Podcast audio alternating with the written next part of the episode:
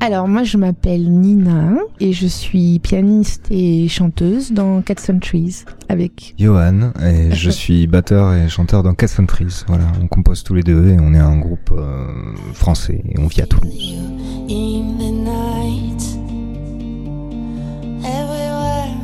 Et vous êtes assez discret, il faut le dire. En fait, on aime bien que la musique euh, s'exprime pour nous. En fait, on a la chance d'avoir euh, des chansons très connues, mais les gens connaissent pas nos têtes. Donc, on peut euh, se promener partout tranquillement et faire nos courses sans problème. Voilà. C'est une manière gentille de dire qu'on a des têtes vraiment communes. non, mais moi, à tel point que je faisais mes courses à un moment et j'achetais des jouets pour mon fils et il y a quelqu'un qui est venu me voir pour dire mais vous êtes dans Cat Trees et en fait ça m'a ça m'a surpris j'étais là mais pourquoi euh, vous, voulez mon jouet qu'est-ce qui se passe? Bonjour et bienvenue dans ce nouvel épisode. Un épisode tout en douceur en compagnie de Nina Goerne et Johan Henquin. Vous les connaissez mieux sous le nom de Cats on Trees. Le duo toulousain est de retour avec un troisième album, Hailey, un nouvel opus conçu durant le confinement qui débute avec cette ballade Please, Please, Please, déjà un hit dans lequel on reconnaît la voix profonde et cristalline de Nina Goerne. Morceau de vie, un tube, une histoire. On raconte euh, quelque chose d'essentiel et d'assez commun, c'est euh, l'acceptation en fait euh, de l'autre avec tout ce qu'il est. Et c'est vraiment une chanson qui questionne nos capacités d'abnégation, compréhension, compassion, empathie. C'est des mots que j'utilise beaucoup, mais en fait, il faut vraiment être face au mur pour comprendre vraiment, vraiment ce que c'est de la compassion, par exemple, et de dire voilà, euh, là tu pleures, mais euh, c'est pas parce que je ne pleure pas avec toi que je ne suis pas là pour toi. C'est l'acceptation, des défauts de l'autre, et, c'est vrai que tout ça, le confinement, euh, voilà, ça m'a beaucoup remué, et je me suis beaucoup remise en question par rapport à ça, et voilà. et justement, ça nous amène à comment est né ce titre?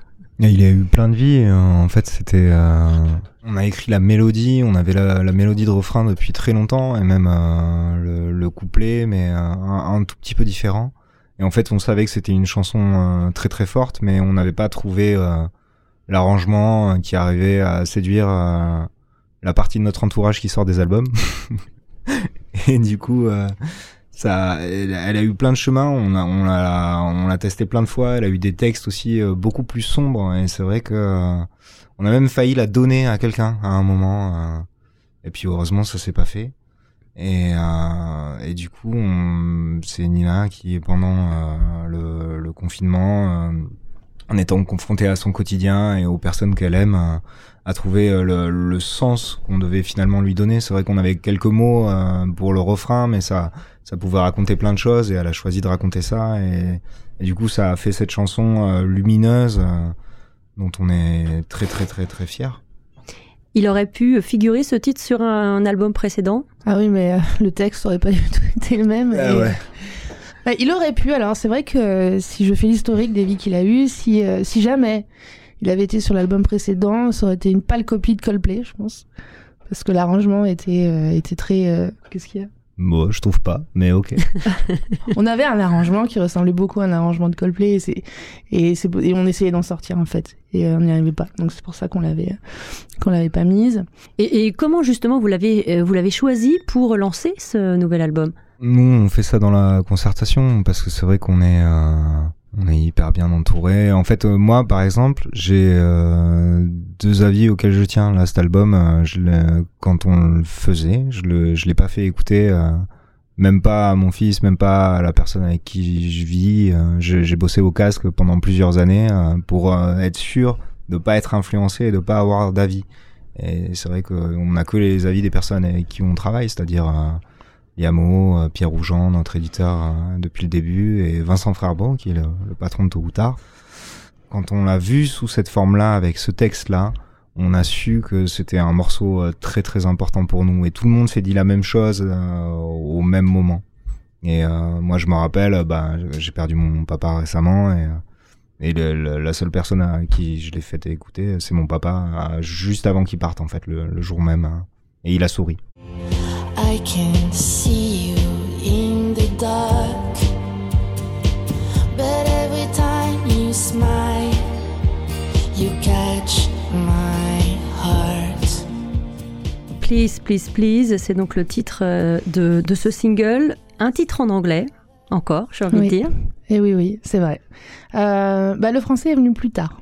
Donc c'est effectivement il y a trois titres a, en français sur cet album. Sur cet album en fait, le, le, le choix de l'anglais, c'est euh, c'est pas tant. Alors, c'est évidemment c'est le, le, le, plaisir de chanter cette langue-là, qui est vraiment une très très belle langue, mais c'est parce que c'est euh, une langue en fait qui permet vraiment de mettre la musique, qui porte la musique et, euh, et qui qui est très mélodieuse et qui n'a pas besoin de mots et euh, c'est bien pour ça que souvent on commence à chanter en ce qu'on appelle ce fameux yaourt, yaourt anglais. On chante jamais en yaourt français et c'est c'est pas pour rien, je pense. Et après les mots viennent plus tard, mais euh, souvent le, texte vraiment arrive à la fin et on chante souvent en yaourt anglais euh, pendant pendant des mois et des mois avant de trouver le texte. Quand on sort un single, euh, à partir de quel moment on se dit ça y est, là il est prêt, on, on le balance, on balance au radio par exemple c'est plutôt les gens qui nous le disent parce que nous, euh, on continuera à travailler dessus tout souvent quoi. Après là, quand même, avec la, grâce à la collaboration avec euh, Liam O et Spike, euh, les, les, les, chansons ont pris une dimension extraordinaire et on, savait déjà qu'on que les chansons étaient abouties, mais jusqu'au mix, en fait, elles, ont à chaque fois pris des paliers énormes, en fait. Spike, là, le mixeur avec qui on a travaillé, il a bossé avec Lady Gaga, Muse, enfin, que des gens incroyables tout le temps. Et c'est vrai qu'il a une science du mix où euh, il, tu, tu, vas entendre des choses complètement différentes. C'est, c'est comme une spatialisation, comme si tu étais au cinéma. Ça crée énormément de relief et euh, on était euh, tellement heureux du résultat. On savait que vraiment c'était euh, ce qu'on avait fait de mieux jusqu'à maintenant. Alors justement, ces euh, deux personnes, ces deux grands messieurs de l'ombre dont vous parlez à l'instant, Liam O, producteur entre autres de Ellie Goulding, Lana Del Rey, Spike, qui lui a travaillé avec Lady Gaga, Elton John, Muse. Euh, la rencontre avec ces deux messieurs, ça, s'est fait comment? C'est des messieurs qui ont des CV euh, tellement énormes et qui sont tellement demandés, tu peux pas te dire... je vais travailler avec eux. Il faut que l'envie soit mutuelle. Hein. Donc, on a balancé des, bouteilles à la mer parce qu'on avait des rêves et c'est vrai que euh, le fait qu'ils acceptent de travailler sur notre musique, ça, on était tellement heureux, étonnés euh, et flattés, ouais, parce que euh, il, il, nous a, l'un des premiers trucs qu'il nous a dit, c'est qu'il nous a comparé aux Cardigans français et c'est vrai que c'est un groupe qu'on pas mal. admire énormément. pas mal. et puis euh, voilà, Spike euh, qui mixe notre album entre le dernier Lord, le dernier Liam Gallagher, enfin c'est c'est juste euh, incroyable quoi. Et puis surtout, c'est des gens qui qui font tout le monde parce qu'ils ont un talent immense quoi, voilà. Et puis c'est des gens aussi qui ont la capacité en fait de, de de mettre en lumière les imperfections et de les rendre particulièrement jolies. Et c'est vrai que moi, je me souviens de Liam O qui produisait en fait les chansons alors qu'il n'y avait pas de texte. Et euh, donc il y avait ce fameux yaourt anglais. J'étais toujours intimidée d'ailleurs, je, me dis quand même, euh, il est anglais, là il écoute un texte qui, n'a absolument aucun sens. Et euh, quand on mettait un vrai texte dessus, il était presque déçu. Parce qu'il trouvait que finalement ce, yaourt qui veut rien dire et qui, qui est complètement imparfait était bien parce qu'il était là à l'origine et on construit la chanson là-dessus.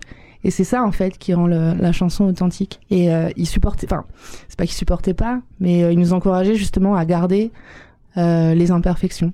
Vous avez travaillé avec ces euh, deux messieurs d'une façon un peu différente puisqu'il y a eu une certaine pandémie qui est passée par là. Ça. Alors malheureusement, on n'a pas pu prendre le train pour aller jusqu'en Angleterre. Par contre, ça nous a permis aussi de, de, de démystifier un peu le, le, le, personnage parce que c'est quand même un, un très grand nom et là, le fait d'être euh, chez nous et d'être euh, contraint euh, de travailler derrière un ordinateur, euh, bah du coup, on était chacun en pyjama dans son bureau. Moi, c'était ça. On est un peu, enfin, lui, il avait un bureau un peu, apparemment un peu poussiéreux avec des, des synthés partout. moi, pareil. Johan, pareil. Et c'est vrai que. On était tous en pyjama. On était tous en pyjama, donc ça, ça nous a mis sur un pied d'égalité et ça, ça nous a permis de faire retomber un petit peu la pression donc c'était hyper fun et hyper naturel.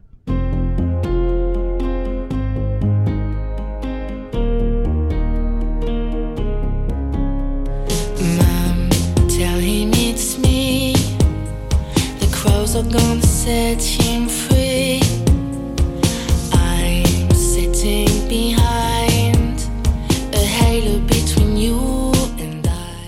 You avez dit à propos euh, donc de, ce disque, la plus belle victoire de ce disque, c'est le nouveau souffle de notre relation. Alors expliquez-nous un petit peu en quoi est-ce que ça a donné un nouveau souffle euh, entre vous deux, euh, ce troisième album. Bah, c'est parce qu'on s'est laissé respirer en fait. On a été contraint de pas se voir un moment, ce qui arrive pas.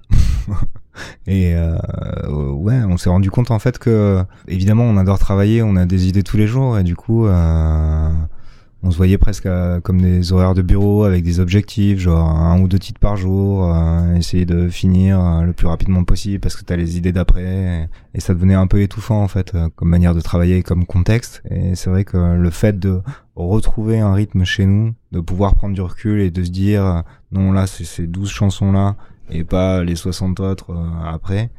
Et ça, ça nous a fait un bien fou et ça a fait un bien fou aux chansons. Et puis euh, on s'est redécouvert après parce qu'on l'a enregistré dans l'intimité de nos maisons. On a, moi, je me rappelle, je construisais des petits panneaux acoustiques. Euh, j'ai acheté des micros d'occasion comme les Beatles pour le piano du salon. Et tout ça, ça, ça a donné une âme en fait à, à ces chansons et une dimension supplémentaire. Moi, j'adorais aller chez Nina, faire mes prises dans, entre ses, sa forêt d'habits. Le château des habits. Le château des habits, ouais. Ça vous a permis de prendre euh, du temps aussi, peut-être, pour vous nourrir de d'autres artistes, d'ambiance? Bah oui, oui, mais c'est c'est vrai que jusqu'à jusqu'à ce confinement, Yoann et moi, on était tout le temps en tournée, on n'était jamais à la maison, et le le quotidien, c'était euh, voilà d'être euh, dans, dans un tourbus loin de sa famille. Et c'est, euh, on se perd. Et en fait, on crée nos repères à l'extérieur. Et c'est vrai que lorsqu'on, lorsqu'on rentre à la maison, on n'a plus de repères, alors que la maison est censée justement être euh, l'enclos et l'endroit, euh, l'endroit rassurant. On a l'impression de presque plus connaître les personnes avec qui on vit, et c'est, c'est dur d'assumer ça.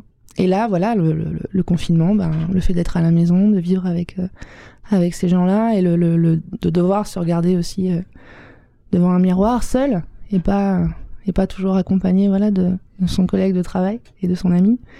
Ça a bouleversé beaucoup de choses. Et l'envie d'écrire, et l'envie de dire des choses, et l'envie de se retrouver en tant qu'entité, en fait. Et euh, moi, ce temps suspendu euh, m'a permis de, redécouvrir mon piano, mon instrument, de, jouer sur un piano acoustique et, euh, pas un piano numérique, de lire plus, de, m'occuper de mes enfants et de souffler un peu. Donc ça, ça vous a nourri forcément aussi. Ça, m'a pour, énormément euh, nourri. La création. La création. Après, j'ai, euh, j'habite à la campagne, donc euh, j'ai eu cette chance-là et j'en suis, j'en suis consciente. Et avec une très belle nature tout autour de ma maison, donc tous les matins, j'avais, euh, quand les chasseurs passaient pas par là, des, des biches, euh, des biches par dizaines dans le jardin. Et ça m'a énormément nourri. Les balades en forêt, le silence aussi beaucoup. Tous les deux, vous avez quel type de relation? Parce qu'on voit un garçon, une fille, un très bêtement, on dit ah bah forcément ils sont ensemble. En fait, vous, vous avez une relation presque frère-sœur? Bah on a avec Yoann, on a tout exploré. Hein. il faut il faut l'assumer, il faut le dire. Et, euh, et puis et puis non et en fait ce qui c'est c'est drôle parce que on a quand on s'est connus pour la première fois, il s'est euh, il s'est passé quelque chose d'étrange. Il y a il y a eu un flash, c'est vrai un flash visuel. C'est-à-dire qu'on s'est, il y a beaucoup de choses qui sont passées à travers le regard. Et donc, euh, c'est certainement chimique. certainement.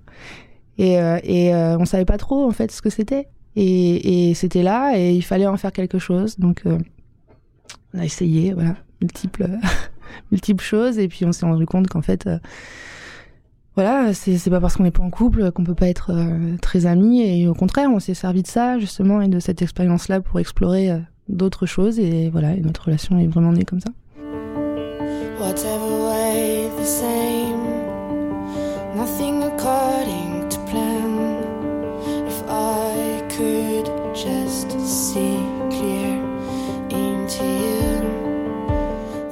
Sur cet album, on retrouve Siren's Call, euh, un ouais. remix. Oui. Euh, pourquoi en fait l'avoir remis sur cet album? C'est euh, pour vous bah. remémorer en fait vos, vos, débuts entre guillemets? Alors pas exactement, mais c'est vrai qu'en tout cas ça, ça fait ça. C'est vrai, ça génère ça. Euh, non, non, le, ce remix c'était une belle surprise. On a un label magnifique qui s'appelle Tôt ou Tard, avec un, avec Vincent Frerbeau, donc le, le, directeur du label, qui euh, qui prend vraiment soin de ses artistes et qui euh, qui fait attention aussi à ce que les artistes se rencontrent. Et ça, mmh. c'est quelque chose qui est quand même pas très commun. et puis récemment, donc pour les 25 ans du label, Vincent a organisé une grande collégiale où tous les albums, tous les albums, pardon, tous les artistes se sont repris entre eux et chacun pouvait choisir une chanson à reprendre de l'autre. Et, euh, et Chaka nous a fait la surprise de reprendre euh, Siren's Call parce qu'en plus c'est un groupe avec qui on a une histoire car c'est quand on a signé pour la première fois chez Tôt ou Tard, euh, ils nous ont permis de faire nos premiers zéniths euh, en première partie donc c'était voilà c'était assez exaltant, impressionnant donc c'est c'est le rappel de nos débuts avec eux. Ouais. C'est vraiment la, la, chanson avec laquelle le, le, grand public vous a découvert. oui, oui. Mm. Et, et c'est drôle parce qu'en plus on voit qu'avec un autre arrangement, bah ça marche. Et en plus, c'est même pas moi qui chante. bah, si, sur l'album, oui, mais sur, la version originale, c'est euh, Sam, donc qui, la, la, chanteuse du groupe Chaka qui chante. Sur l'album Et ça, ça marche euh, super bien. Mm. La tournée, ça ressemble à quoi? C'est un truc magique. On a trop hâte que les gens le voient parce que euh, on a travaillé. Euh, en fait, ça fait plus d'un an qu'on y réfléchit. Moi, je me rappelle mes premiers croquis pour dessiner les idées. C'était sur les dernières dates de la tournée d'avant, donc ça a vraiment gambergé longtemps. Mais euh, là, on a fait un décor euh, superbe, très poétique. Euh, en même temps, c'est très artisanal. Et en même temps, on va se retrouver plongé dans nos rêves, dans un univers complètement magique, onirique. J'ai passé toutes les vacances à faire des sculptures qui vont être animées. On a animé des dessins à nous aussi qui qui, qui prennent vie, qui donnent vie aux chansons. Il y a des, des trucs qui vont bouger. Ça, il y aura plein de reliefs. Et en même temps, en musique, on a un truc très on a un combo en fait euh, euh, comme un nouveau groupe de rock où euh, il y a un bassiste qui est venu de Tahiti qu'on avait rencontré là-bas qui est extraordinaire. Et on a Charlotte qui nous suivait sur les autres tournées mais qui là a un rôle beaucoup plus important où où elle chante, elle fait des claviers, et elle joue du violon et voilà et ça va être sans, sans filet en fait. Il y aura très peu de, machines, de séquences et tout, tout va être très organique et en même temps très poétique et moi, ça me fait penser, ouais, à un film de Tim Burton ou euh, de Georges Méliès. Euh, c'est, ça va être magique, quoi.